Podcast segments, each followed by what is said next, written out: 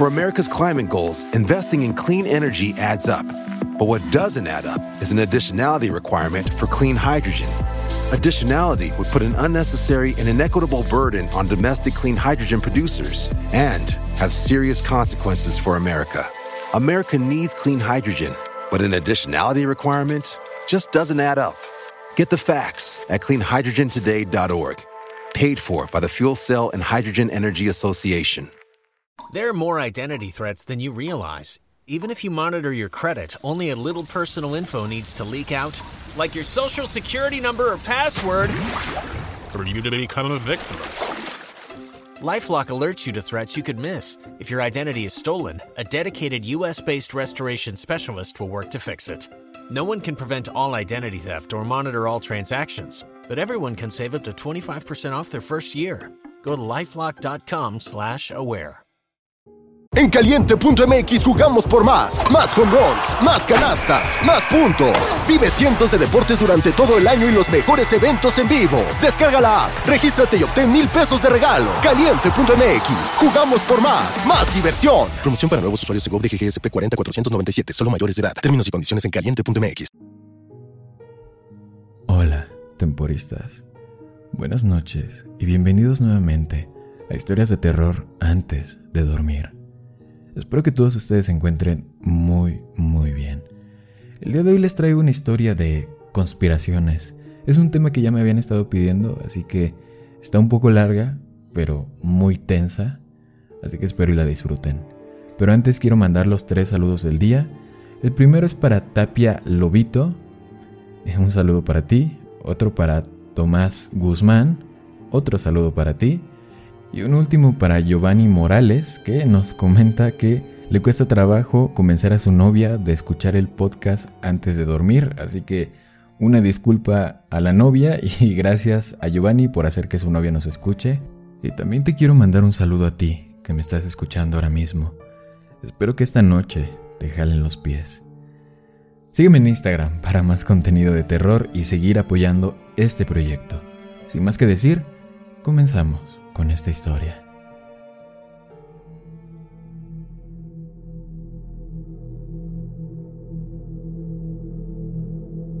El experimento de Dios, parte 1. ¿Alguna vez te has preguntado cómo sería jugar a ser Dios?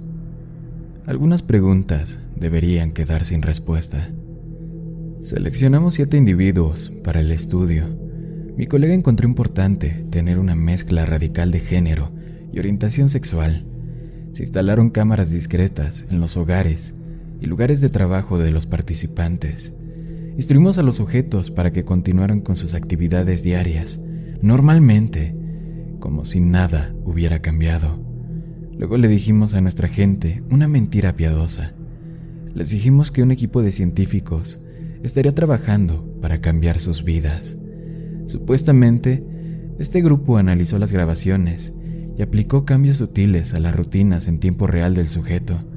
Cada modificación estaría diseñada para mejorar la productividad personal y la satisfacción general. Les dijimos a los sujetos que no deberían notar ninguna diferencia en lo absoluto. Podría ser tan simple como un transeúnte que dice hola. También prohibimos todo contacto con nosotros durante este tiempo. Pero la realidad fue que no hicimos nada. Solo miramos. En aras de evitar la ira de los procedimientos legales recientes, evitaré usar apellidos. Trabajé con un psicólogo respetado, llamado Thomas o Tommy, para abreviar. El prestigio de Tom en la industria aseguró nuestra financiación en primer lugar. Yo me consideraba el interno. Mi trabajo consistía en pedir pizza, traer café y contestar teléfonos. A veces Thomas me permitía mirar las cámaras mientras dormía o salía del edificio. No es un mal trabajo para un chico de 23 años con un título en sociología, pero eso cambió poco después de que comenzó. Mi odio por mi trabajo comenzó cuando nuestro primer sujeto, Michael, comenzó a comportarse de manera errática. La biografía lo mencionaba como el sujeto 001, un varón blanco heterosexual de 28 años, medía 6 pies y 3 pulgadas, Pesaba 190 libras. Tenía el cabello castaño oscuro con una mancha en la esquina superior derecha de la ceja. Mike no tenía novia en ese momento. Afortunadamente, Tom consideró ese factor. No pasó mucho tiempo para que las cosas se descontrolaran. En el segundo día de mantenimiento de registros, atrapé a Michael hablando solo en medio de la noche. No quiero hacerlo, no quiero hacerlo. ¿Estás seguro? No quiero hacerlo. El ruido casi me hizo caer de la silla. El resto del día había sido silencioso. Revisé las cámaras dos veces, pero no encontré a nadie más ahí. Thomas había salido del edificio en otro de sus mandados. Le envié un mensaje de texto con una alerta justo cuando Michael saltó de la cama en el infrarrojo y caminó hacia su puerta. Cámara 3, sujeto 001, está perdiendo los estribos. Tommy entró en nuestro laboratorio improvisado un par de minutos después. Lució una mirada de entusiasmo cauteloso y una bata blanca que le quedaba pequeña. Apenas se cubría su barriga hinchada. Las migas en su chaqueta sugerían que los refrigerios lo habían hecho holgazanear en la casa de al lado. Una vez más Tom parecía fascinado cuando vio la pantalla. Observó el monitor por encima de mi hombro como un loro. Michael comenzó a golpear la cabeza contra la pared. Mi colega sonaba francamente mareado cuando exclamó, Está sucediendo, graba esto, chico. No sabía qué significaba eso, pero seguí órdenes. Después de unos 20 golpes en la cabeza, Michael dejó de moverse. Esperamos y observamos durante 10 minutos. Revisamos sus signos vitales. De alguna manera, Michael no resultó herido, solo se durmió. Pero se durmió de pie. Es una sensación espeluznante ver a un hombre a punto de perder la cabeza. Las cortinas de su apartamento ondeaban nerviosamente con el viento. Cada pocas horas, Michael se despertó y miró nerviosamente por la ventana. Luego volvió a su sitio junto a la puerta del dormitorio. Repitió esta tendencia varias veces a lo largo de la noche. No volvió a la cama.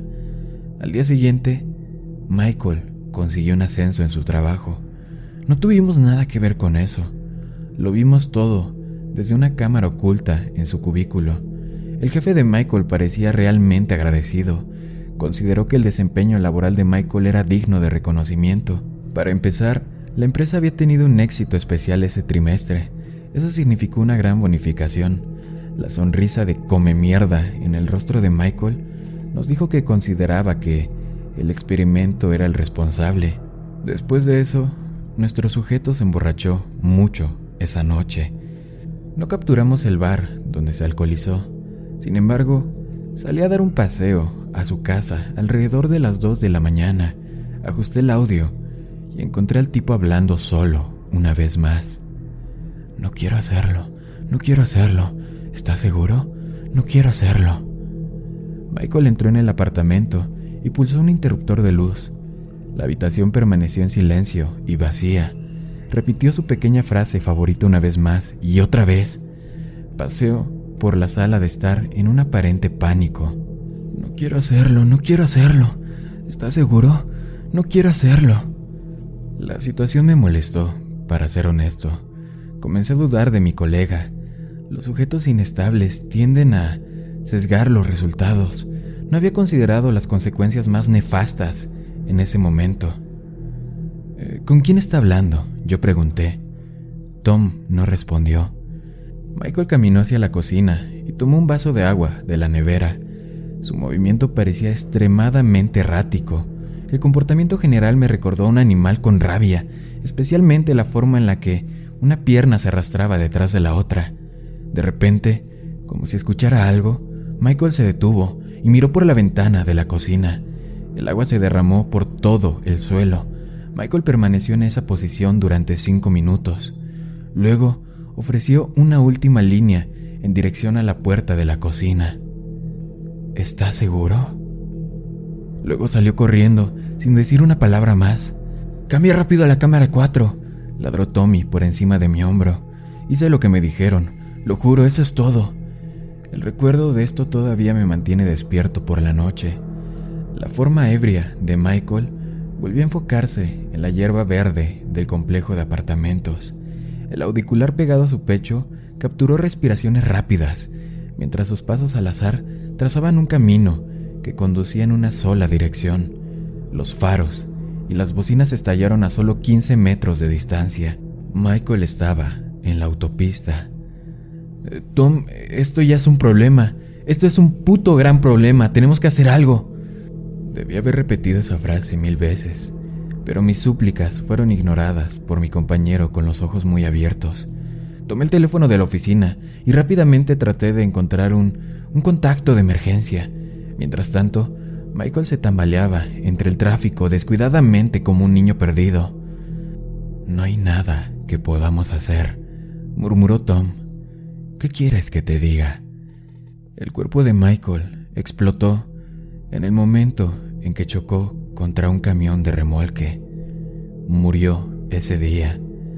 Nuestro benefactor compensó generosamente a la familia.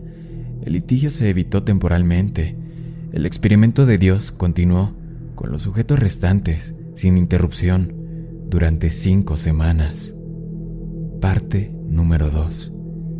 El segundo juicio del experimento de Dios reclamó una mujer de 29 años. Su nombre era Carolina. Según la biografía, la mujer medía 5 pies y 3 pulgadas. Pesaba 135 libras. Carolina tenía el cabello rubio. Tenía un problema de astigmatismo. Los resultados en la encuesta indicaron una sorprendente falta de parejas románticas. Independientemente, ella era una mujer que perseguía a los hombres, exclusivamente a los hombres. Ese hecho marcó la segunda casilla de Tommy. Entonces, ingresó el sujeto 002. Carolina vivía sola, en un pequeño apartamento cerca de casa. Ella lo prefería así. La corta distancia facilitaba el control de su madre, Jacqueline, quien sufría de cáncer de mama en etapa 2, y los resultados debilitantes de la quimioterapia apenas comenzaron a surtir efecto en el momento de nuestro estudio, pero ella nunca se quejó.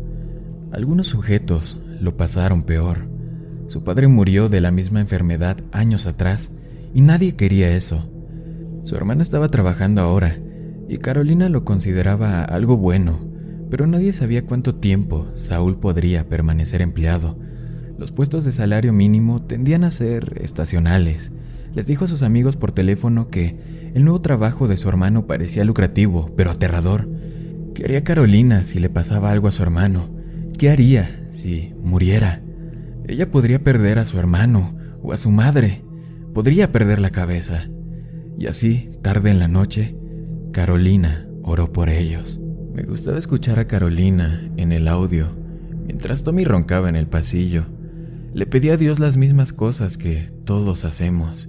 Tal vez una cura revolucionaria para su madre, que empezaba a verse más delgada cada día. Quizás su hermano podría conseguir un puesto de gerente en esa nueva tienda en la ciudad. Tiene tanto potencial, se decía ella misma. Su voz se elevó un poco más allá de un susurro cada vez que repetía esta línea. Dale la fuerza para aplicarse esta vez. Carolina también le preguntó a Dios cuándo sería el momento de conocer un hombre que valiera la pena esperar. Sin embargo, este último parecía mucho menos importante que el resto, y se destacó como tal en todas las oraciones. Repitió la rutina todas las noches. Nadie respondió nunca. Eso cambió en la segunda semana de nuestro estudio. Jacqueline, la mamá de Carolina, tiene una cita médica importante en la mañana. Su hija se quedó despierta hasta altas horas de la noche, preocupada.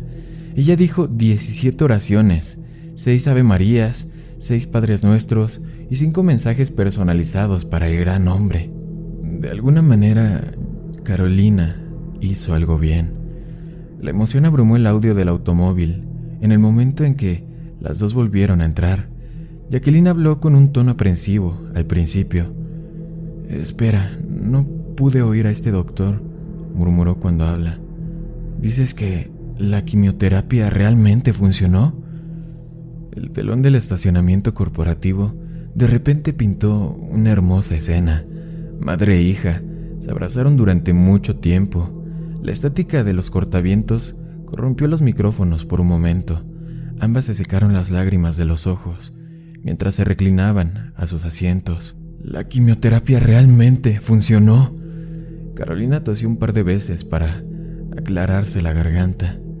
El doctor dijo que necesita algunos escaneos de seguimiento, algún medicamento nuevo, pero ya no hay más tratamiento. Hizo una pausa y miró a su madre con admiración. Estás... estás de vuelta a la vida, mamá. Pausé el video. El momento me hizo llorar a mí también. La pobre mujer desgastada por la batalla sonrió brillantemente debajo de su peluca. Parecía joven otra vez. Supongo que el reconocimiento de la salvación despegó diez años. Fue hermoso ver que algo bueno sucedía, por fin, en una racha de tanto mal. Tommy apareció por encima de mi hombro. Tomé una captura de pantalla de eso, mencionó. Hice lo dicho. Reanudamos el video un segundo después. Llama a tu hermano, se, se preocupa por ti. La madre de Carolina solía tener una expresión áspera y poco amistosa, pero hoy nada pudo contener el brillo emocionado en esos ojos tan cansados. Y vamos a tomarnos un trago, mencionó. Oh, escucha, mamá, está en el altavoz. ¿Puedes oírnos, hermano? preguntó Carolina. Una voz masculina joven y confiada crujió a través del sonido secundario. Adivina quién acaba de convertirse en un empleado de tiempo completo, preguntó el chico. Ambos deseos de Carolina se hicieron realidad ese mismo día, y así la familia celebró hasta bien entrada la noche. Eligieron un restaurante en las afueras de la ciudad. No teníamos esta ubicación en la transmisión de nuestra cámara. Espero que la hayan pasado bien en realidad. Una vez más, nuestras cámaras captaron a un sujeto borracho que se tambaleaba hacia su casa después de horas. Ya estaba solo en ese momento, cuando realcé el audio. Su voz nerviosa hizo que se me helara la sangre. ¿Están bien? Bueno. ¿Están bien? Bueno. ¿Están bien? Bueno. Carolina murmuró las palabras en bucle, como una canción deprimente. ¿Están bien? Bueno. ¿Están bien? Bueno. ¿Están bien? Bueno. Tommy le prometió a su esposa una cena de verdad, para la primera noche, en quién sabe cuánto tiempo. Prometí cubrir ese momento. Lo llamé y le envié un mensaje de texto unas mil veces.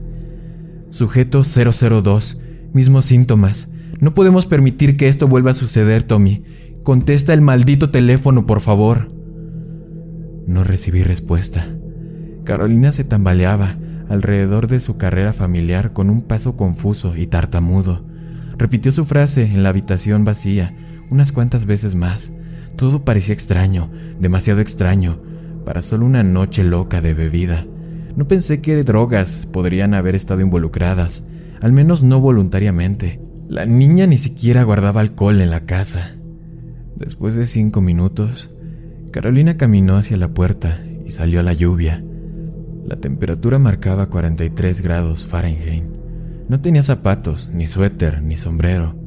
Cambié las vistas lo más rápido posible para ponerme al día. Después de unos momentos, la segunda cámara encontró a nuestro sujeto en su patio trasero. Un maizal polvoriento se encontraba en la esquina de la propiedad rural y Carolina caminó hacia él lentamente. No parecía preocupada ni apurada. El micrófono captó el aliento fresco, tranquilo y recogido a través de la lluvia. De hecho, por primera vez en todo el experimento, parecía en paz. La presión arterial y los signos vitales bajaron a niveles más saludables. Su pulso no indicaba ningún problema. Carolina llegó al borde del campo de maíz en poco tiempo. Se dio la vuelta y echó una última mirada hacia la casa y simplemente sonrió. Una parte de mí todavía siente que sonrió a la cámara. Sin previo aviso, un objeto contundente golpeó su cabeza por detrás. Me quedé jodidamente estupefacto e impotente cuando una forma borrosa arrastró a nuestro sujeto. El audio captó una última línea antes de que el micrófono cayera en el laberinto. ¿Están bien? Bueno. El sujeto 002 sigue desaparecido hasta el día de hoy. parte número 3. ¿Alguna vez te has preguntado cómo sería ver siete vidas desmoronarse ante la cámara? Imagínate en un viaje en tren sobre una montaña cubierta de hielo. Puedes escuchar la avalancha, un estruendo monótono de rocas que se mueven y nieve ondulante sobrecarga el aire frío. Ese ruido solo puede significar una cosa, ¿verdad? Estás seguro de que la muerte se acerca, pero nadie en el carruaje grita, nadie está llorando. En cambio, es tranquilo y silencioso, justo hasta el final. El sujeto 003 era un hombre transgénero, llamado Paul. Según nuestra biografía, el participante medía 5 pies y 6 pulgadas, pesaba 150 libras. La fotografía era de piel oscura y sin imperfecciones. Todo esto se unía al elegante cabello negro, rapado de un lado. Paul estaba en una relación con una mujer, pero la feliz pareja no se había mudado todavía juntos. Consideré que la ubicación de la cámara era ideal dentro del pequeño estudio. Desde una edad temprana, Paul mostró signos claros de que el nacimiento no coincidía con el cuerpo correcto. La crisis de identidad de inicio temprano llevaron a complejidades, como depresión y ansiedad, que no se trataron durante la adolescencia. Esa locura terminó cuando los profesionales médicos tomaron medidas correctivas para implementar un sueño de toda la vida. Tenía un trabajo bien remunerado en la industria de la salud y para colmo tenía una cuenta de ahorros muy bien acolchada. Él pagó todo el procedimiento por sí mismo. Aún así, los padres de Paul cesaron toda comunicación. Ese hecho lo perseguía. Paul nunca se consideró religioso. Los resultados de la encuesta indicaron que tenía identidad con algunos conceptos importantes. Él creía en un Dios, creía en el juicio y el castigo, y en algún tipo de paz al final para todos nosotros. Como todo el mundo, Paul tenía sus propios problemas con Big Man o Big Lady, siempre el tema de la omnipotencia, escribió. Si hay un titiritero, yo soy el hilo que le falta. Encontré ese tipo de maldad en él, pero todavía oraba por algunas cosas. Los mensajes entregados justo al lado de su cama en la oscuridad de la noche no eran para nadie en particular. Cada ofrenda comenzaba con algo como, no sé si alguien está escuchando, pero... Porque se sentía más seguro de esa manera. Es más fácil no maldecirte con uno si tienes una oportunidad con otro. Rezó para que su familia volviera a hablar con él. Rezó por la aceptación, rezó por la salud de su hermana pequeña, otra promoción, mejores medicamentos y menos maquillaje pero sobre todo, pidió algo que la mayoría pueda entender. Rezó por suficiente dinero para hacer de su novia una esposa y comenzar una vida. En la segunda semana de nuestro estudio, las cosas parecían ir en la dirección correcta. Una conversación nocturna en el dormitorio con Samantha abordó el tema del matrimonio. Su hermana pequeña, Sara, enviaba mensajes de texto a menudo y decía que se sentía bien, el curso de su carrera continuó con una tendencia ascendente y la temporada de bonificación reclamó a otro participante feliz. Sin embargo, comenzamos a notar síntomas similares el martes, después de que el sujeto 002 desapareciera. La madre de Paul llamó esa mañana. La conversación comenzó bastante agradable. Hablaba de sí misma, sobre todo. El cotilleo de la biblioteca los programas de televisión favoritos, lo de siempre.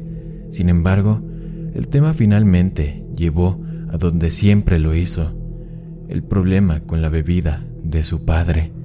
Papá debe haber escuchado esa última parte cuando pasó caminando.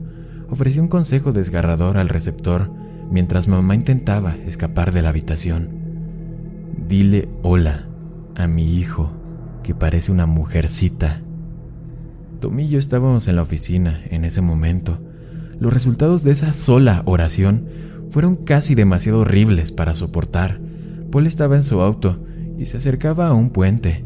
La línea telefónica se desconectó, pero igual gritó de todos modos. Mamá, papá, ¿eso es todo? ¿No tienen nada más que decirme? ¿Por qué siquiera me llamaste? ¿Por qué me hacen esto? La línea pitó, sin empatía. Algo dentro de los ojos del pobre hombre parecía muerto por dentro. No requirió de video de alta calidad dentro de la cámara del tablero para caracterizar adecuadamente el aspecto de derrota y angustia total. Quería ayudarlo, pero, como siempre, no había tiempo. Además, las reglas de el experimento de Dios prohibían la interacción.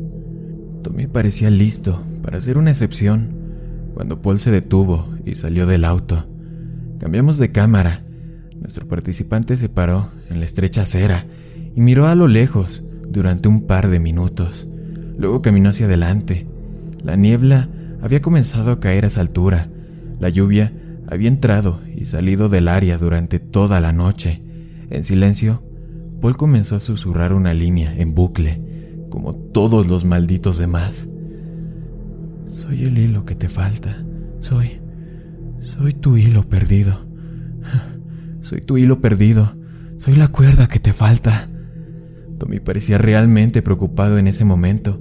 Agarró su teléfono celular y con furia envió un mensaje de texto a un número que no reconocí. Luego se acercó y pausó mi video y en su lugar enseñó un monitor opuesto. Cámara 4 mostró el interior del coche. ¿Qué diablos es eso? preguntó Tommy al teléfono. Era imposible ver ninguna característica, pero un hecho parecía claro. Una forma negra estaba muy quieta en el asiento trasero, a una altura media. Después de unos momentos, la puerta se abrió a su lado y algo salió en la dirección opuesta. Ajustamos frenéticamente las cámaras para obtener una vista, pero no había nadie. Reanudé el video y revisé a Paul. Colgaba cuidadosamente de una viga de soporte de acero, mientras yo repetía mi serie favorita de maldiciones. El suelo duro y frío, varios cientos de pies más abajo lo estaba esperando. No parecía preocupar a nadie más que a mí y a Tommy. ¿A dónde van todas las cuerdas que faltan? Paul preguntó a nuestra fuente de audio. Luego se quitó la camisa, desató el micrófono, terminó un último pavoneo alrededor del poste. Luego, el sujeto 003 se lanzó en picado hacia abajo. Todavía me pregunto acerca de ese cuestionamiento. No creo que nadie lo sepa realmente. Parte número 4. Michelle era una mujer transgénero que nunca se adaptó del todo a las cámaras en su casa. Ese solo hecho la hizo mucho más inteligente que el resto. Es una sensación inconfundible y que pica para ser observado, algunas personas lo reconocen mejor que otras. La sensación puede arrastrarte por tus entrañas como un virus. Hace que todos esos pequeños pelos en tu cuello se ericen. Los instintos de supervivencia imploran al ser humano buscar refugio en estas situaciones. Siempre es mejor evitar los ojos del cazador. Pero, ¿y si no hay forma de estar seguro de la seguridad? ¿Y si el león tiene ojos en todos los rincones de la selva? La encuesta del sujeto 004 indicó un comportamiento ermitaño. Tenía pocos familiares y amigos. Se empleaba en un blog que le permitía trabajar desde casa. Los temas de conversación de este sitio eran nada menos que la habitual mierda de perro que se ve en las revistas de chismes y publicaciones similares, titulares populares incluidos. Mujer se casa con extraterrestre eh, pie Grande mantuvo al leñador como un esclavo moroso. Todas esas tonterías. Y más de la habitual basura de búsqueda de atención. Cuanto más lo piensas, más absurdo se vuelve. Michelle había estado en la empresa durante casi 10 años. Sus artículos sobre teorías de conspiración construyeron una reputación que se extendió por todo el país. Sin embargo, un despido en la sede corporativa reclamó su trabajo en la segunda semana de nuestro estudio. Al igual que con los participantes anteriores, nuestro video captó todos los detalles sangrientos. Nuestro sujeto lloró en la cama durante días, no salía de su apartamento durante una semana, las citas con el médico quedaron canceladas, los comestibles se entregaron en la casa y los pocos amigos que quedaron no ofrecieron nada más que algunos mensajes de texto poco entusiastas. Michelle persiguió el mercado laboral sin descanso. Personalmente pensé que Esto indicaba una voluntad de tomar la vida más en serio. El currículum complicado en línea parecía impresionante para mis ojos inexpertos. Llamó y rogó a varias otras empresas que afirmaban estar contratando. Completó un millón de solicitudes en línea, pero supongo que el mercado laboral es difícil para el tipo de persona que una vez escribió que su casero era un lagarto. La mayoría de los periódicos insistieron en una experiencia más seria. Incluso algunos sitios de blogs compañeros se rieron abiertamente durante las entrevistas por teléfono.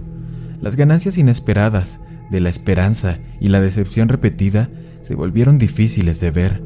Todos estos factores sumados dejaron a Michelle en casa todo el día, sola. Ella recurrió al alcohol en algún lugar alrededor de la tercera semana. Tommy culpó del extraño comportamiento que vino a continuación a su consumo excesivo de alcohol. Me quedé sin convencer. Las señales de advertencia que había llegado a identificar parecían repetirse en el sujeto 004. Una mañana de resaca, Michelle colocó una silla en un punto ciego de la cocina. Se sentó ahí durante cuatro horas. Todo el apartamento permaneció en silencio durante este tiempo. Cuando Michelle salió, parecía sospechar de todo, desde el gato hasta su propia sombra. Buscó algo en el apartamento sin cesar, y eso nos preocupó. Durante la configuración, Tom grabó una de nuestras cámaras en la madera de su mesita de noche. Efectivamente, lo encontró.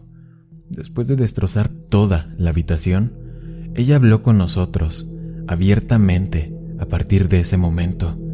Esa revelación ciertamente afectó los resultados de nuestras pruebas, pero como siempre, nuestra responsabilidad siguió siendo la misma.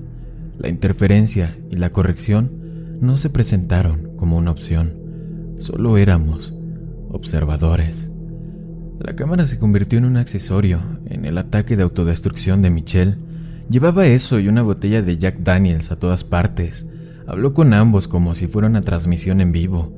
La mayoría de los mensajes eran incoherentes y similares a las tonterías que solía pedalear para ganarse la vida.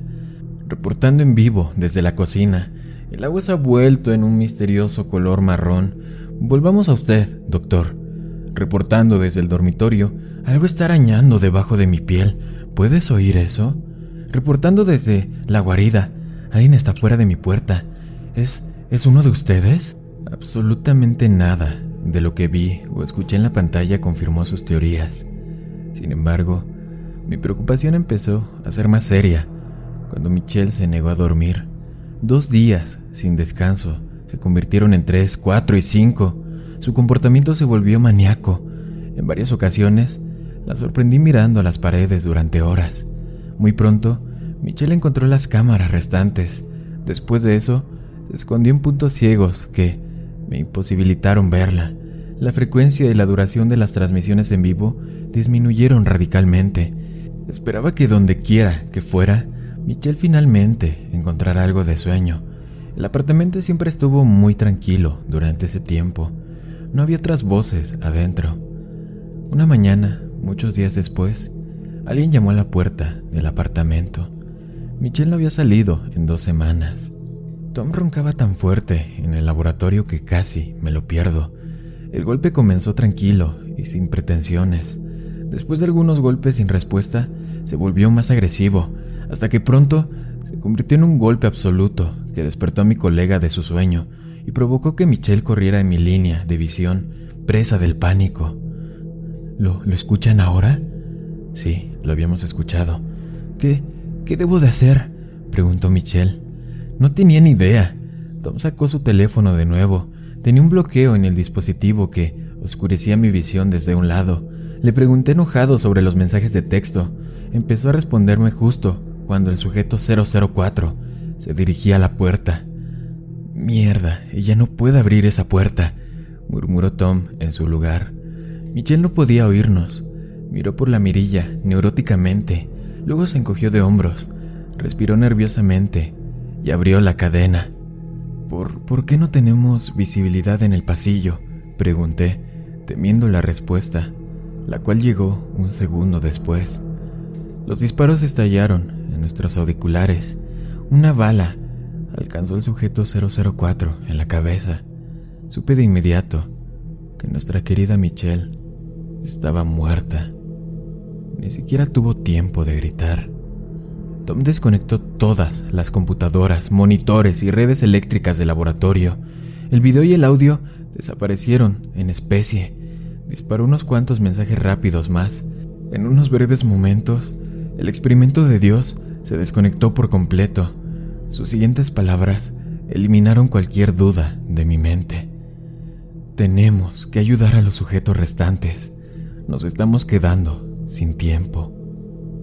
Parte número 5. Dios me encontró en medio de un huracán. Los avisos de tormenta hacían vibrar los teléfonos en nuestros bolsillos. Esa noche, las carreteras permanecieron resbaladizas con olas blancas de lluvia torrencial y pedazos de hielo negro que se pegaban al asfalto como mantequilla. Me aferré al volante y mantuve mis ojos en el camino, pero aún así le rogué a mi amigo que me pusiera al tanto. ¿A, quién estás enviando mensajes de texto? ¿Qué está pasando? ¿A dónde carajos vamos? Di algo, por favor, Tomás. Tom apartó los ojos del teléfono y finalmente volvió hacia mí. ¿Cómo crees que tenemos dinero? Miré fijamente. Nunca había considerado realmente el hecho. Los estudios siempre tuvieron donantes, podría ser cualquiera, individuos, instituciones, empresas organizaciones, siempre y cuando todos siguieran la letra de la ley, cosa que... cosa que no hicimos. Mi colega me sacudió la frente como un tonto. Aparté su mano de un manotazo y traté de concentrarme en la carretera. ¿Quién crees que pagó todas las computadoras en el asiento trasero o el laboratorio en el que estamos sentados todos los días? ¿Qué tal el equipo de video extremadamente caro que usamos para monitorear a cinco personas las semanas en que fueron asesinadas? Eh, ¿Cinco personas? ¿Alicia va, a morir? Tom soltó una carcajada ante mi aparente estupidez. Toma la siguiente salida. Hice lo dicho el agua que goteaba por la ventana me hizo temblar involuntariamente. Lo hice yo mismo, esta vez, murmuró Tom. Mejor así, para evitarnos problemas. Nada más que un poco de arsénico en el pollo a la pimienta de su novia. ¿De, ¿De, qué mierda estás hablando, Tomás? Yo pregunté. Tienes que contármelo todo, hombre. Yo soy el que conduce. Tom me miró durante mucho tiempo antes de finalmente suspirar y responder. Hay un hombre detrás de la cortina. Justin, siempre lo hay. Necesitamos alejarnos de él. Un enorme roble cayó al costado del camino. Aterrizó unos seis metros más adelante. Eso debería haberme dado suficiente tiempo para parar, pero los frenos de mi auto chirriaban de manera desigual.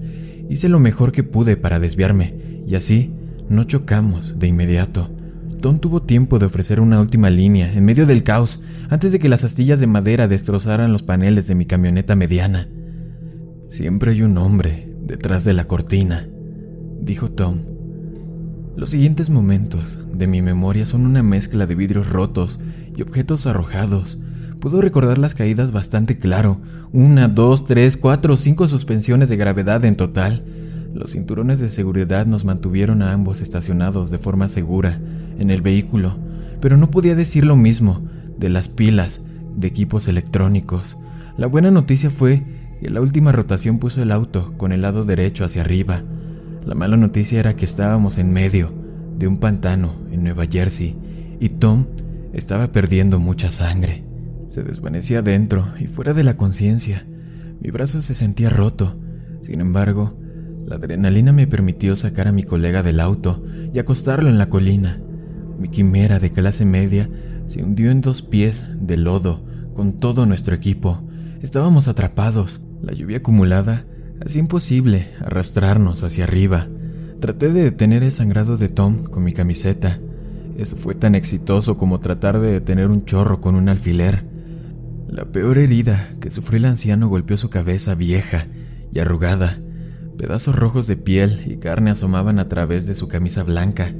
El rasguño palpitante parecía igual que la lluvia. No creo que le quedara mucho tiempo. Creo que la integridad de ese momento lo hizo reconsiderar algunas cosas en la vida. Él, él habría torturado. Las palabras volvieron a hacerme sentir frío por dentro. ¿Por qué? ¿Quién es él? ¿Por qué te importa? No entiendo. ¿Por qué matarías a uno de nuestros súbditos? Era como ir a dormir, él respondió. Un par de faros llegaron al lado de la carretera poco después. Apenas podía ver la figura que se deslizaba con gracia por el terraplén. Llevaba un impecable traje negro que se ajustaba perfectamente a la forma delgada y ágil. Saludé y grité, ¡Hay un hombre muriendo aquí! ¡Ayuda! Pero él no respondió.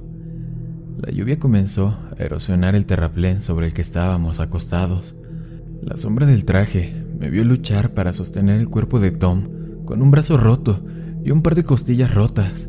Resopló audiblemente y dijo, Buenas noches a los dos en un tono torpemente confiado. Traté de responder de vuelta. La ayuda había llegado. Pensé que estábamos salvados. Pero, antes de que pudiera, el hombre al que Tommy alguna vez llamó Dios le disparó dos veces en el estómago. Entonces solo quedaba un sujeto en el estudio. Yo. Parte 6. Deseaba no estar vivo esa es una declaración de mierda en estos días. ¿Cómo lo llaman los niños? ¿Básico? La misma línea podría aplicarse. Esperar en el consultorio del médico con un resfriado común, estornudar en la cara de alguien o usar el baño en un lugar público simplemente ya no significa nada, ¿sabes? La exageración y el barniz le han quitado las entrañas a las mismas palabras que pretendían implicar la gravedad de mi situación. A decir verdad, ahora hay que intentarlo de nuevo. Deseaba no estar vivo. Si pensabas que el diablo era capaz de una inmensa tortura, entonces Dios casi seguro te ofrecerá una agradable sorpresa. Me llevó a algún lugar dentro.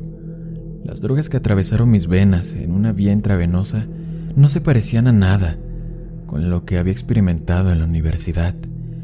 El dolor se convirtió en algo en lo que apoyarme cuando respirar dejó de ser una tarea obligatoria. Las formas dentro de mi espacio repleto se mezclaron como tres conejos blancos, arrastrando los pies por un quirófano. Sentí que la locura se apoderaba de los rincones de mi cerebro y lo sujetaba con fuerza con un tornillo de banco. Recé a la muerte con los dientes apretados y le rogué que me visitara esa noche pero no lo hizo. Tommy sabía de este destino. Sus últimas palabras me dijeron todo lo que necesitaba saber. Siempre hay un hombre detrás de la cortina.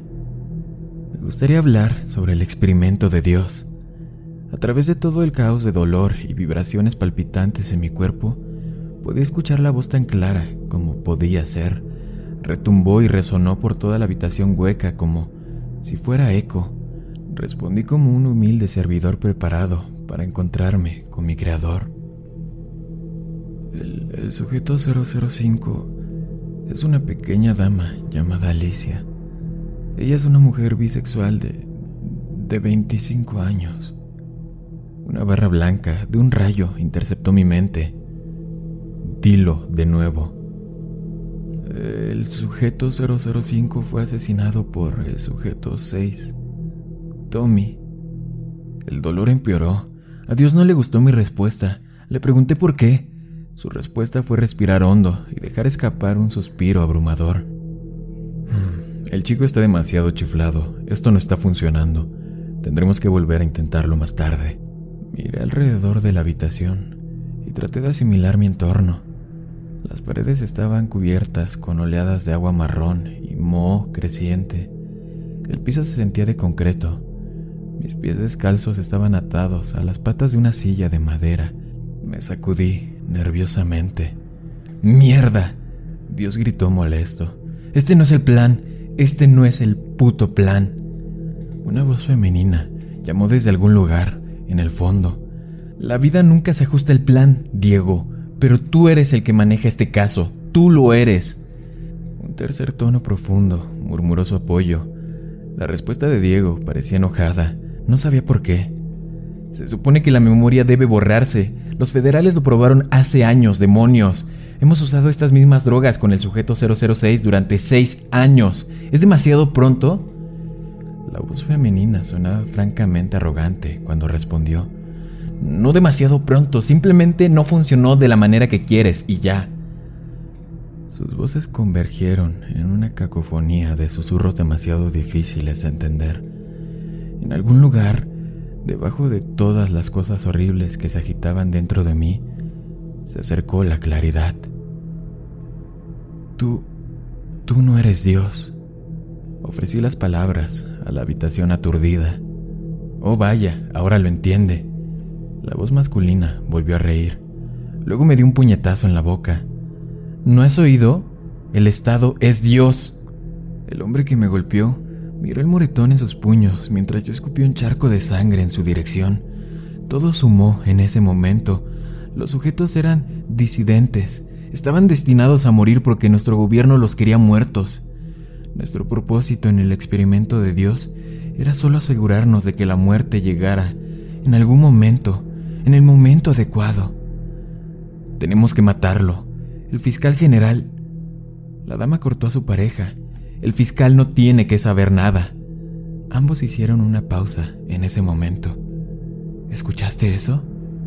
Aproveché el impulso del momento para tirar mi silla al suelo. La lucha que siguió no favoreció a mi lado. Rompí las piernas y logré escabullirme, pero muy pronto el tercer cuervo gigante envolvió sus brazos alrededor de mis brazos mientras los otros dos me golpeaban.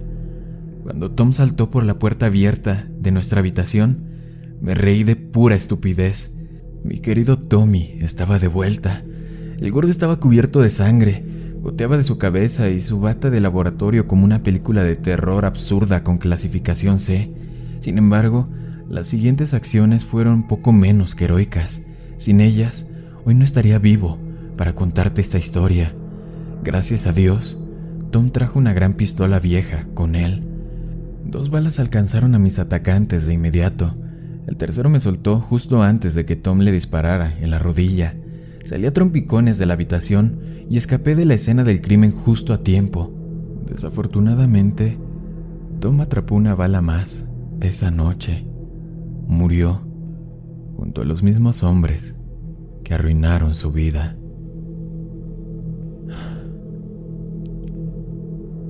El gobierno seleccionó siete sujetos de orígenes radicalmente diferentes. Sus nombres eran Mike, Carolina, Paul, Michelle, Alicia, Tommy, y yo. La razón detrás de los múltiples géneros y la orientación parece bastante simple. Nuestros controladores querían demostrar un punto durante esta ejecución del experimento de Dios. Todo el mundo es vulnerable en cualquier momento. Cualquiera puede ser cuidado fuera del ojo público. Los sujetos que vimos estaban destinados a ser ejecutados por el mismo gobierno que recaudaba sus impuestos. Y así, no hay descripción más adecuada para nuestros comandantes en jefe. El Estado es Dios. Si pides más respuestas, me temo que escasean. Durante los últimos seis meses me he visto obligado a esconderme y no sé por qué los federales me permiten seguir con vida. Puedo sentir sus ojos cada vez que me voy a la cama, justo antes de enviar esta actualización final, la cámara de mi computadora portátil se puso roja. El Estado me está mirando. Ellos también te están mirando y escuchando ahora mismo. Solo quería que alguien más viera todo esto. Si la historia te gustó, sígueme en Instagram para más contenido de terror. Buenas noches, querido amigo y amiga mía.